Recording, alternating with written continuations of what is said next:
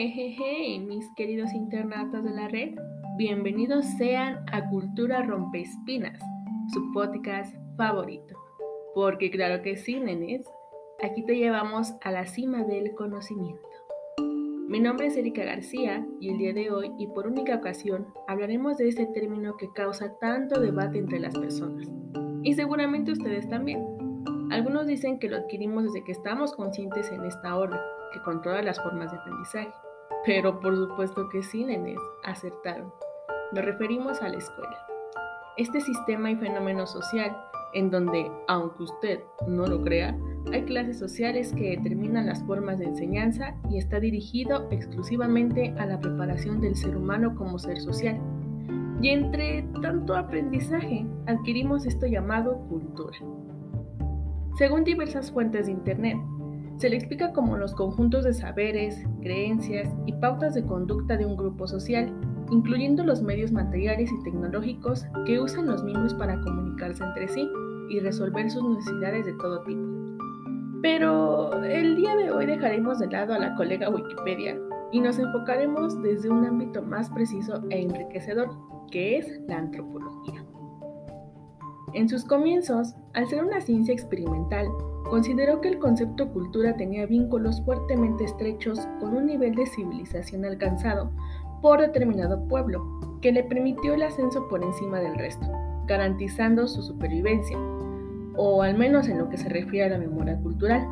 Actualmente, concibe la cultura como un elemento humano que ordena las relaciones entre iguales y establece las sociedades que pueden o no ser de alto nivel, pero que igual garantiza la transformación de valores. Entre tantos magnates de oro que nos dio esta y otras disciplinas, se encuentra el filósofo Antonio Gramsci y el sociólogo Norbert Elias. Ambos nos dieron su propia definición de cultura. Pero, ¿qué decía cada cultura? Gramsci trabajaba desde la palabra hegemonía, que es el dominio de una entidad sobre otras de igual tipo. Implica una situación de influencia que se registra a varios niveles y ámbitos de la vida de las naciones. Puede tratarse de hegemonía política, económica, militar y hasta cultural.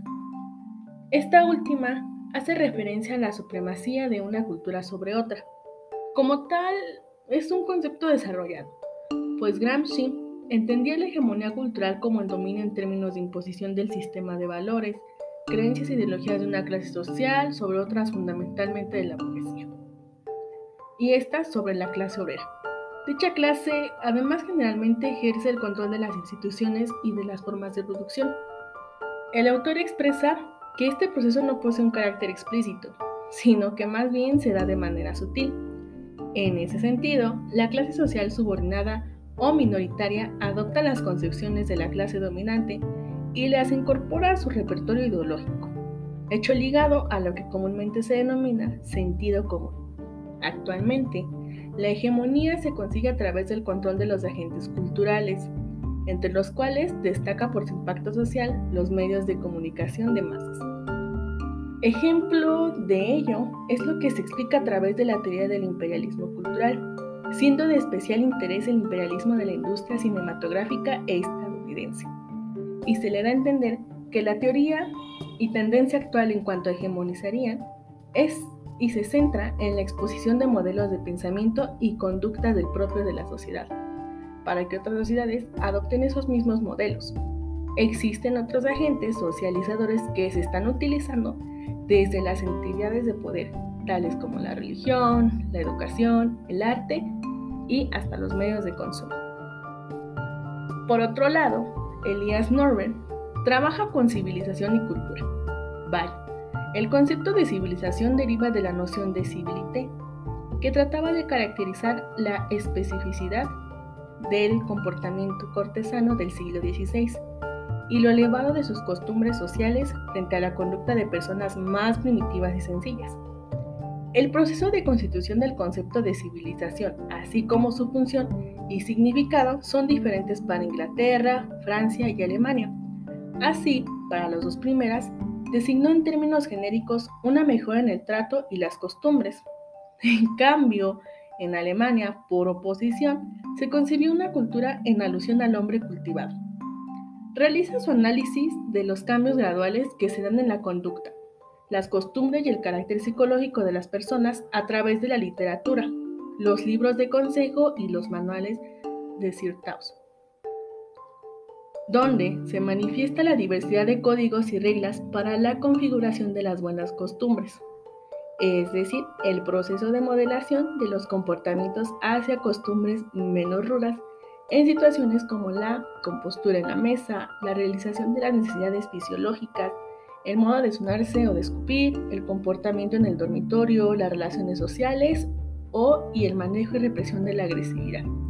Cabe destacar que en el siglo XVI la clase nobiliaria caballeresca feudal está en decadencia, mientras está gestando una nueva clase cortesana absolutista, abriéndose las posibilidades de ascenso social, de modo que los manuales de conducta del momento respondían a las necesidades de una sociedad en transición, y en ellos se recogían las formas de comportamiento que la sociedad esperaba de sus miembros. Así, de esta forma, anuncian una nueva relación entre los seres humanos que se observa y configuran a sí mismo como una conciencia más clara que en la Edad Media. A medida que avanza el proceso civilizador, se va diferenciando esta esfera íntima o secreta y otra pública, un comportamiento en la intimidad y otro distinto público. Esta división acaba por convertirse en un hábito hasta tal punto dominante que ni siquiera se, es consciente de ella. Las unidades feudales sufrieron un duro proceso de luchas, de competencia y exclusión, que culminó con la absorción de estas por una sola casa dinástica, que se adjudicó la titularidad de un amplio territorio sobre el que ejercía su autoridad, es decir, las monarquías autoritarias. De esta forma, está eliminando la competencia de los nobles atrayéndoles a la corte, convirtiéndose esta en lugar de control y domesticación de la nobleza lo cual fue un factor decisivo en el proceso de civilización. La transformación de la nobleza caballeresca en cortesana supuso el control de las emociones y de las pasiones espontáneas individuales. Es un proceso que, con variantes, se da en todas las sociedades, no solo en las occidentales, y aunque no esté dirigido racionalmente, ni tampoco rectilíneo, se observa en él una tendencia a la igualación de las formas de vida, conducta y comportamiento es decir, a la nivelación de los grandes contrastes. A través de un mecanismo complejo de coacciones y de interdependencias, y sobre todo a lo largo de mucho tiempo, se va produciendo una transformación del comportamiento, hasta así alcanzar nuestra pauta actual, que es nuestra civilización. Como pueden ver, la palabra cultura no es solamente lo que queremos conocer o lo que nos enseña la mami Google, sino más bien es algo que se debe analizar a profundidad, pero que además debemos estar conscientes de que qué es lo que estamos leyendo. Cabe mencionar que cada autor trabaja bajo su propia definición, así que esto volverá un, pues un poco complejo al entender qué es realmente cultura. Pero descuiden, en Cultura Rompe Espinas los llevamos a la locura de manera responsable, llamando el conocimiento. Así que sean felices y exploten su mente. Gracias. Thank you.